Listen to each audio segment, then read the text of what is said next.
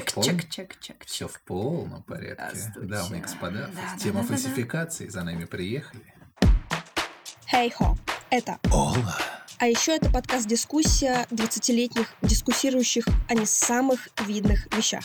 Этот эпизод посвящен истории как дисциплине, предмету, науке или не науке. Ну, в общем, мы и постарались. А еще затронули тему исторической прозы. И не только исторической. Буду рада вашим отзывам, а еще поддержке в виде шеринга подкаста своим друзьям, врагам, сынам маминых подруг, что там еще. Ну, в общем, очевидно, пора.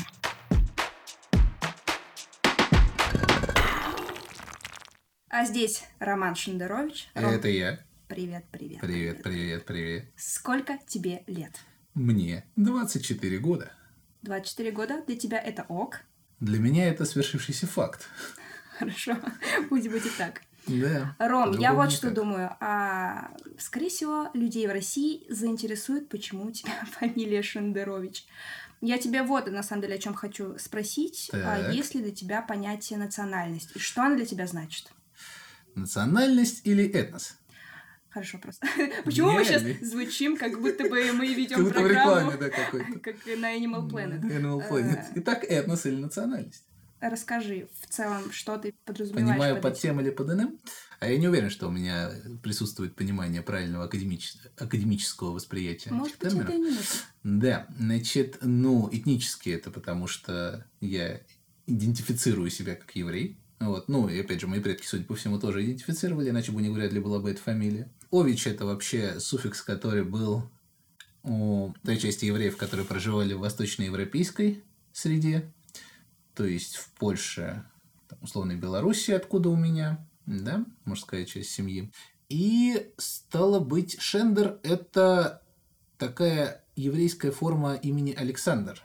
То есть можно, конечно, довести родословную до Александра Македонского, но это я, пожалуй, делать не буду. Я вот помню, что в одном из интервью Познер говорил, что еврей для него, по крайней мере, это не национальность. Ты с ним согласен? Да, дело в том, что еврей как национальность, она предполагает еще и религиозную идентичность. Потому что еврей – это значит иудей, вообще-то. По крайней мере, иудеи так считают. Вот, я с ними не очень в этом согласен, но их право. А значит, э, так как сам я все-таки являюсь атеистом, так уж сложилось исторически, то с точки зрения прям галахических евреев меня евреем, наверное, не назовешь. Но вот еврей этнический и еврей в плане ощущения себя несколько нездешним, что ли, это присутствовало. Периодически мне об этом напоминали. Так что, да, в этом плане, да, ощущаю. Ну так, если подумать, все-таки национальность это что? Это гражданство? Это Национальность – это наличие национального самосознания. М, Нет национальности еврей, есть Это- национальность израильтянин. Хочу спросить. Нет национальности русский, есть национальность россиянин. И это далеко не только русский, потому что русский – это этнос. Ну, то есть это политический э, конструкт. Да, это, безусловно, политический конструкт. Э, Другое дело, что он э, сравнительно поздно появился. Само понятие на- нации, национальности, национального самосознания сформировалось лишь во второй половине XVIII и XIX веках, что в итоге привело к двум мировым войнам. В начале 19-го на, на заре формирования этого была предыдущая мировая война, а именно наполеоновские войны. Так что, безусловно, это политический конструкт, искусственный по своей природе. Звучит как давайте поговорим за историю. А, но я вот что хочу сначала уточнить. Честно говоря, я, естественно, помню ее со школьных времен, и помню я то, что я себя в ней не очень комфортно чувствовала, потому что, наверное, мне было это не настолько интересно, и, возможно, это просто проблема структуры обучения. Я хочу спросить тебя, какие у тебя взаимоотношения были с историей в школе, как с предметом? Как с предметом или как с эм, дисциплиной? Потому что дисциплина мне всегда нравилась, а, но взаимоотношения с предметом часто определяет личность педагога. Ты прав? И единственные тройки в моем аттестате – это тройки по всемирной российской истории. Их две. Тогда каким образом э, дисциплина Проникла тебя- в сознание и выработала некоторый интерес через чтение. Через чтение различной в силу возраста приключенческой литературы, например, какая-нибудь «Одиссея» капитана Блада, Жюль Верн, там у него абсолютно все книги про историю, Морис Дрюон, серия «Проклятые короли», да, про последних королей из династии Валуа перед бурбонами во Франции. Екатерину Метичи. Условные три мушкетера и так далее. Как Это давно? все э, требовало, вызывало необходимость осознать некий контекст происходящего. Поэтому побуждало к изучению истории.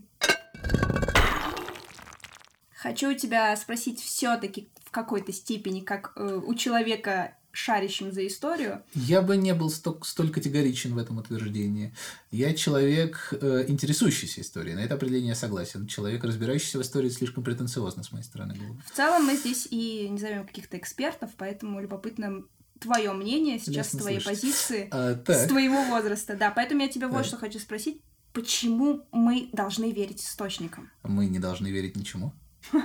Зачем верить, если можно проверить?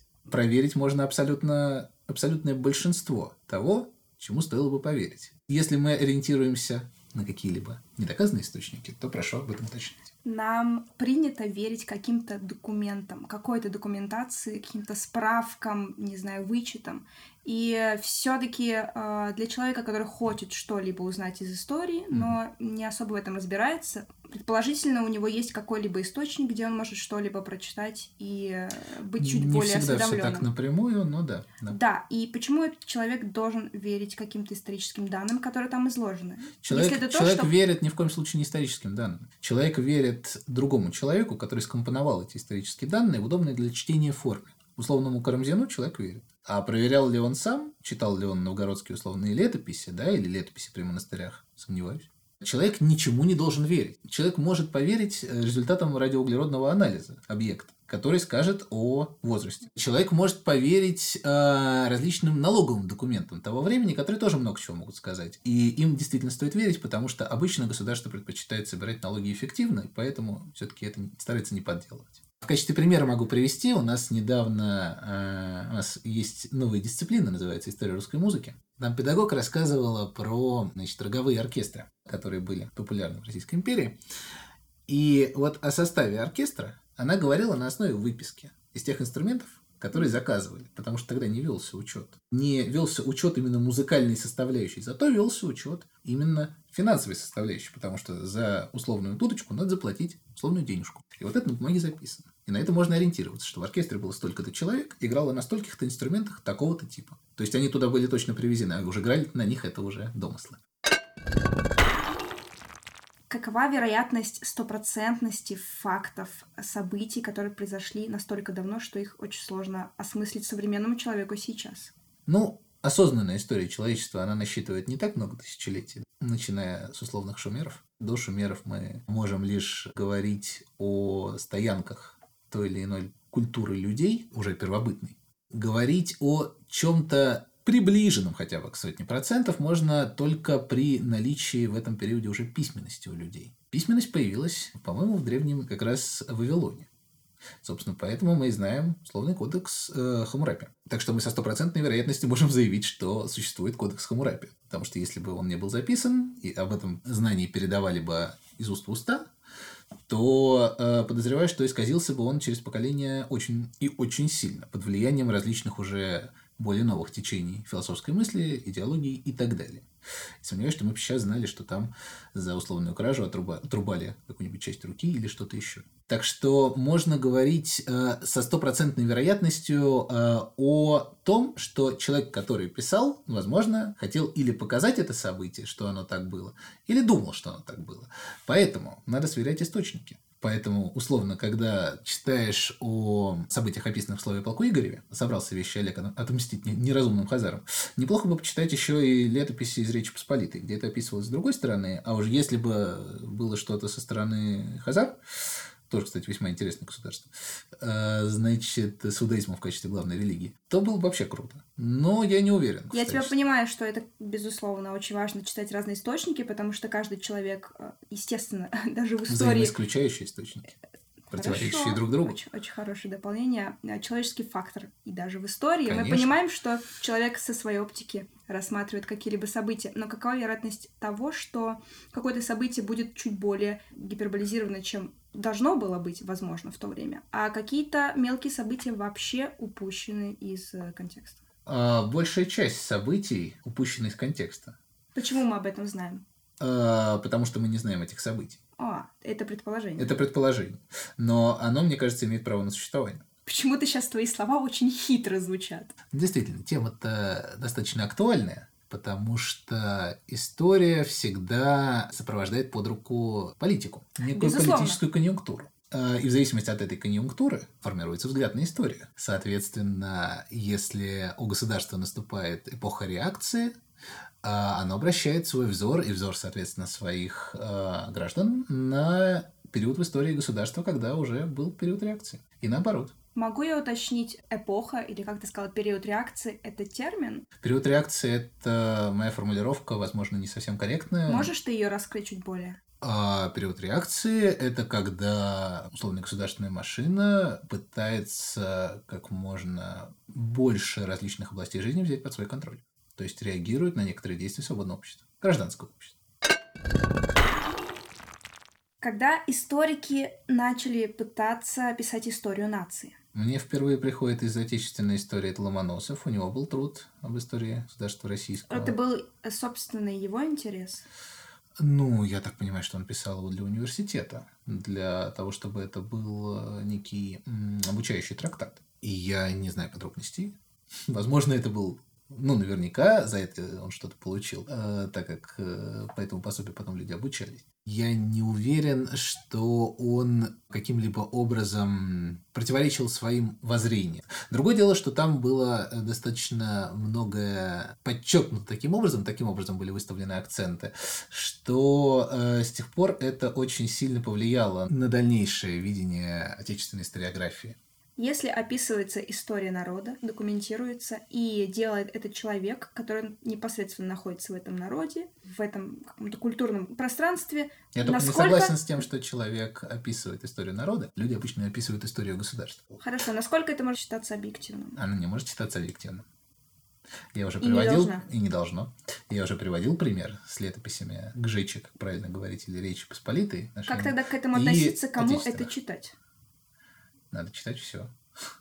Или делегировать необходимость этого самого анализа, делегировать это профессиональным авторам. То есть, если человек доверяет условному Карамзину, стоит прочитать Карамзина. Если доверяет условному Ломоносову, ну, стоит прочитать про Ломоносова, у которого свое видение. Мы прочитаем что-то, сформируем что-то свое, Свое. а можно ли все-таки найти какую-то общую объективную картину, которую можно просто приложить к себе? Можно найти объективную картину в официальных документах. Вот, условно, 8 мая 1945 года был заключен мирный договор в городе Берлин, в То есть- предместье Берлина. Это объективная реальность. При этом, что там кто говорил, четко запротоколировано. И об этом можно говорить со стопроцентной уверенностью. Причем я подозреваю, что запротоколировано на всех языках всех, всех там присутствующих. Но если мы говорим о том, что э, сколько, сколько там походов э, совершил Рамзес Великий в Древнем Египте, сколько мы, конечно, можем сказать, но сколько было убитых в каждом походе, не думаю, что мы точно можем сказать, даже если у него это будет написано, потому что статистикой можно играться. Откатываясь немного назад, мы говорили о национальности, какой-то идентичности. И э, если национальность — это самосознание, то что тогда объединяет группу людей в нации? Это хороший вопрос. Э, Я могу тут лишь предполагать. Как мне кажется, нации объединяют кризисы. То есть условный э, Израиль в основе своего самосознания имеет память о Холокосте. Условная Россия э, помнит о Второй мировой войне, о революции, войне 1812 года и вообще в основном память о трагедиях. Кстати, почему так? Это особенность человеческой психологии, как мне кажется. Человек склонен запоминать плохое и не помнить хорошего. Считать хорошее нормой, а плохое нет. Хотя бывает такое, что плохое случается чаще, и тогда технически оно и есть норма. Плохое опаснее, поэтому мы его остерегаемся, Плохое чуть острее. лучше. Острее. Острее. Это уносит жизни, это ломает судьбы. Это Действительно. посмеемся. Так, э, да, ну это запоминающееся явление. Если говорить про другие страны, то для бывших доминионов Британской империи, а они были по всему миру, это условная Канада, условная США, Индия, для них э, важной частью национального сам- самосознания является объявление независимости, особенно для США.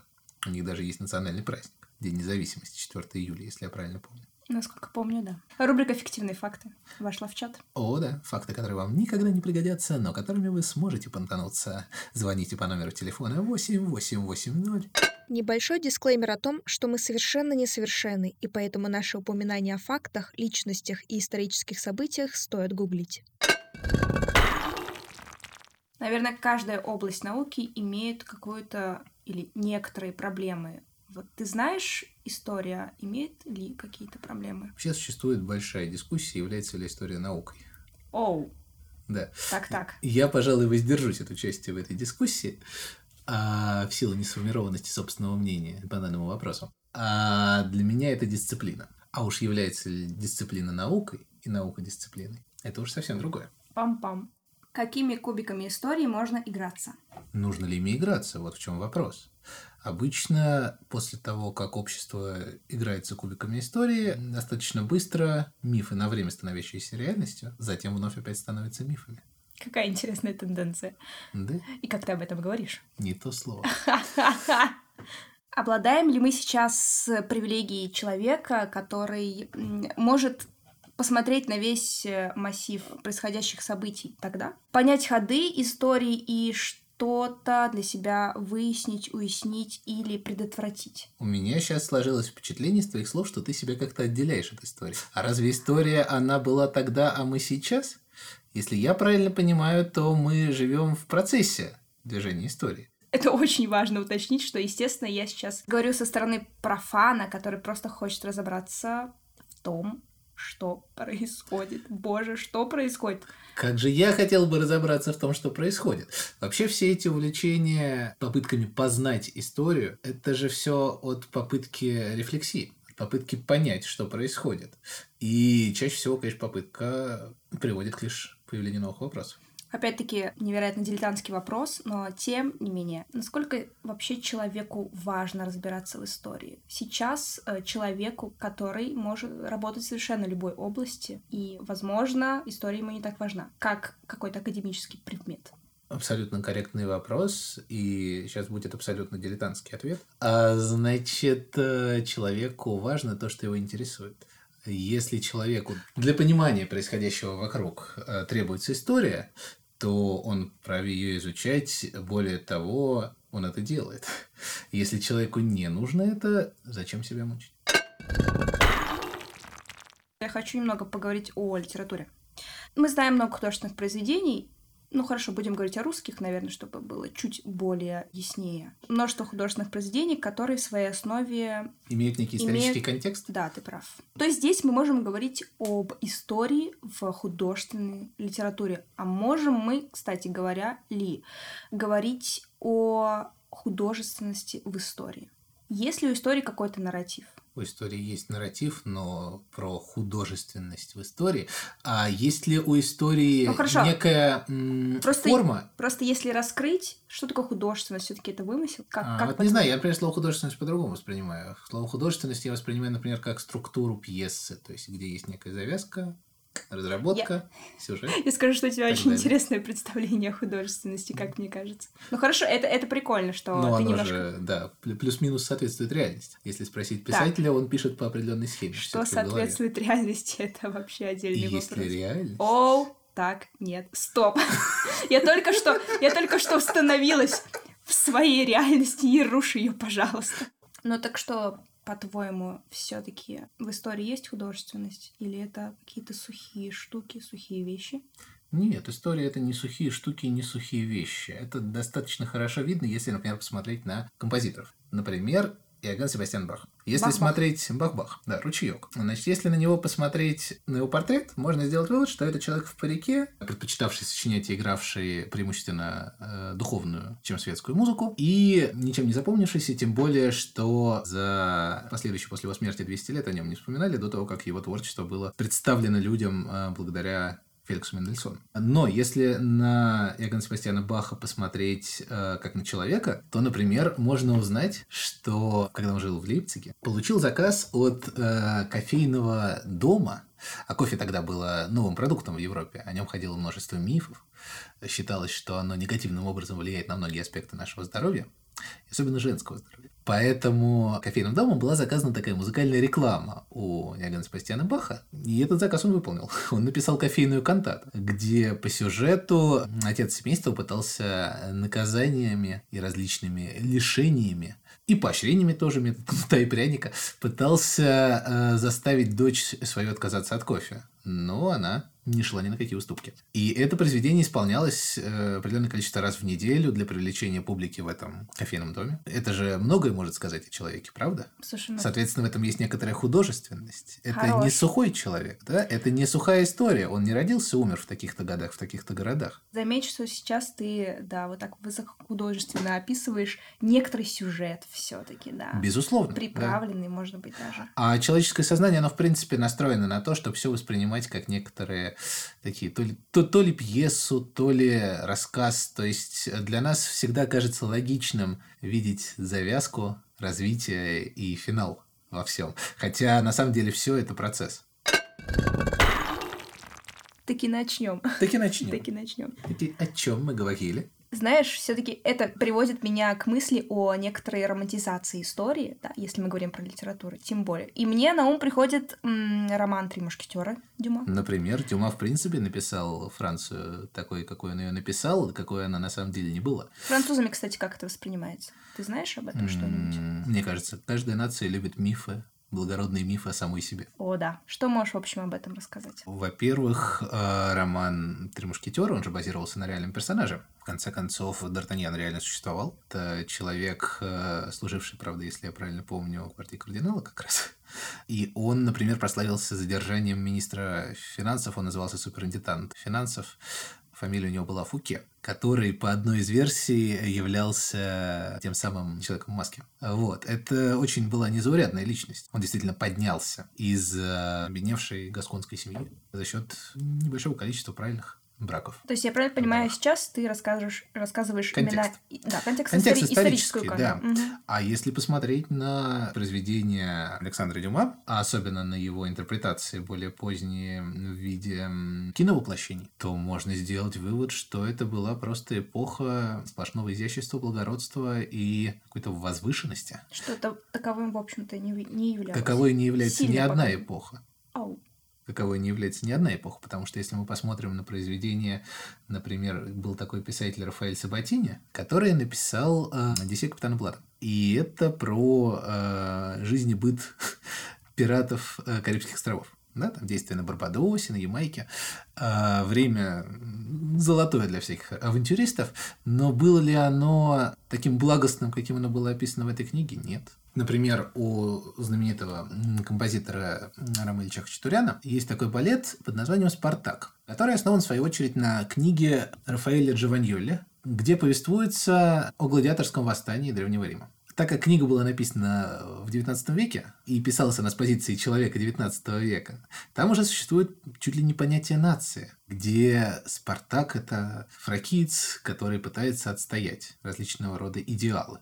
Хотя, по сути-то, это был всего лишь э, бунт э, гладиаторов и примкнувших к ним беглых всяких рабов и так далее. На что они в целом имели полное право, но у них не было той мотивации, которую им приписывал автор. Поэтому, безусловно, история, она существует таковой, какой она существует, лишь в наших э, глазах, в нашей голове. А объективность фактов всегда может и должна подвергаться сомнению, если на то есть хоть малейшее основание. Но то, как мы себе это видим, героизуется то, что может быть героизовано. Если какой-то писатель пишет роман исторический, то он наверняка добавит туда любовную линию, соответственно, нового персонажа, чтобы эта линия состоялась, если там нет соответствующей пары среди действующих лиц исторических. Вся эта художественность истории, она, во-первых, привлекает читателя, во-вторых, она помогает э, человеку лучше понять историю, принять ее, потому что человек, повторю, я склонен мыслить в контексте некоего сценария, где есть начало, развитие и конец. Все-таки по художественному произведению можно изучать историю. Скрупулезно и э, вдумчиво изучать историю на основе трех мушкетеров я бы не рискнул. Но заинтересоваться историей на основе художественных, мне кажется, только и можно. Причем я не считаю, что это э, обязаны быть именно художественные книги. Потому что произведения, оформленные в виде книг, нет. Это могут быть художественные фильмы. Это могут быть э, подкасты. Пам-пам-пам-пам. Перебивка. Слушай, рассуждая об этом, мне пришла такая мысль, мне кажется, она совершенно не связана с тем, что было до этого, но Гарри Поттер. Гарри Черт Поттер. возьми, Гарри Поттер. Там есть какая-нибудь историческая подоплека? Черт возьми, Гарри Поттер. Там нет никакой исторической подоплеки, там есть философская подоплека. Так, что там? Там библейский сюжет, где Гарри Поттер страдает за грехи всего волшебного мира. Так, в конце подожди. умирает и воскресает. Это ты придумал или все? Я это увидел в книге. Это твое личное впечатление. Это мое прочтение книги во взрослом возрасте. Обалдеть. Расскажи, пожалуйста. Гарри Поттер живет на Тисовой улице. К нему приезжает Хагрид и говорит, Гарри, ты волшебник. Но это волхвы, если я правильно помню. Или волхвы. А, значит, э, там абсолютно вот повторяется все эти вехи. Сама по себе, сам, сам по себе Гарри Поттер как книга – это большая сатира, на самом деле. Сатира над системой образования, сатира над, над всем чем угодно. Очень неплохо показанный мир человеческих взаимоотношений подростков, и не только. А так, сам по себе персонаж Гарри Поттера, как по мне, не основной в этой книге, он э, проходит все вехи. Основным персонажем в этой книге, по моему скромному мнению, является все-таки Волан-де-Морт. А. В силу того, что, как по мне, это книга про то, что способен человек сделать, очень-очень сильно боясь умереть. Очень интересное прочтение, честно. Мне вот что интересно. Роулинг бы с тобой согласилась? Когда автор, когда творец пишет произведение, он, выпуская его в свет, я боюсь, несколько теряет свое право на однозначность его интерпретации. Поэтому я думаю, в чем-то да, потому что сатира ей, безусловно, задумывалась. Это сквозит. Про Волан-де-Морта я не думаю, что она бы спорила. В конце концов, это действительно там описывается. Насчет э, схожести сюжета с библейским, ну, там настолько очевидные параллели, что мне что-то подсказывает, что все-таки она их заложила. В конце концов, я не так уж глубоко копаю. Любопытно. А ты не смотрел никогда с этой стороны? Я смотрела только фильмы, и какая-то художественная часть, именно составляющая э, художественная часть фильма, скорее перебивала мне какое-либо желание немного офилософствовать этот сюжет. Когда Поэтому- я смотрел эти фильмы в детстве, мне тоже абсолютно не тянуло. Мне нравилось Венгардиум Левиоса. А вот э, когда я прочитал книжки во взрослом возрасте уже, то по-другому смотришь абсолютно. Надо перечитывать, очень классная штука. Помню в одной книге замечательную цитату, читала ее давеча, кстати говоря. Книга совершенно замечательная Жауме Кабре. Я исповедуюсь, и не самый небезызвестный персонаж Исайя Берлин а, сказал там такую цитату, сейчас точно не приведу ее, но примерно звучала так. Книга, которая недостойна того, чтобы ее перечитали, вообще не заслуживает того, чтобы ее читали, в принципе. Но пока мы книгу не прочтем, мы не узнаем, достойна ли она перечитывания. Поэтому а, жизнь вещь суровая. Ну, цитата сама по себе закольцована. Она не требует доказательств, она не требует ни отрицаний, ни доказательств. Она утверждает, что книга хорошая, достойна прочтения, но не говорит, какие есть критерии для того, чтобы понять, насколько книга хорошая. Она говорит, ориентируйся на свои ощущения, с чем я полностью согласен. Очень классно говорим о литературе, Да. и мне пришла мысль, а что о жанре антиутопия? Действительно, что о жанре антиутопии? Ну, актуально же? Конечно, актуально. Когда антиутопия была не актуальна? Действительно. А другое дело, что люди в антиутопиях всегда пытались показать свои страхи. И наоборот, в утопиях пытались, э, причем не всегда литературных, а иногда даже политических утопиях пытались построить некое идеальное общество, да? Или нарисовать, или построить. Если говорить про истоки жанра, то я лично вспоминаю утопию Томаса Мора. Был такой лорд-канцлер Англии. К сожалению, э, жизнь его закончилась плачевно на эшафоте. Но он, кроме того, что был лордом-канцлером, он был еще и писателем, и он написал вот эту самую утопию, где э, я бы не сказал, что с точки зрения современного человека, несмотря на отсутствие приставки «анти», что там такое уж замечательное это общество, что каждый из нас хотел в нем пожить. Нет, нет. Там все достаточно жестко было регламентировано.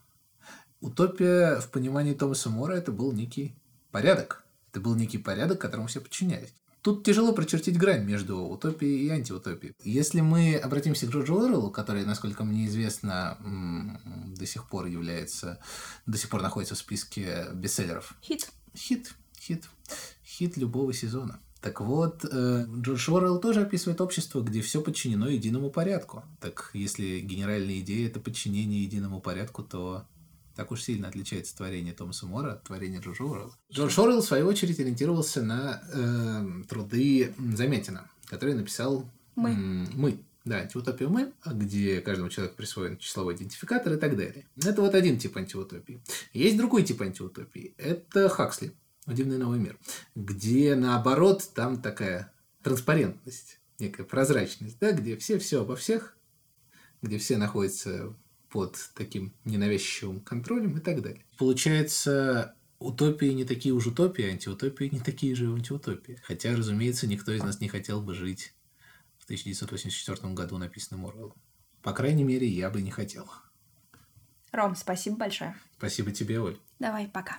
Счастливо.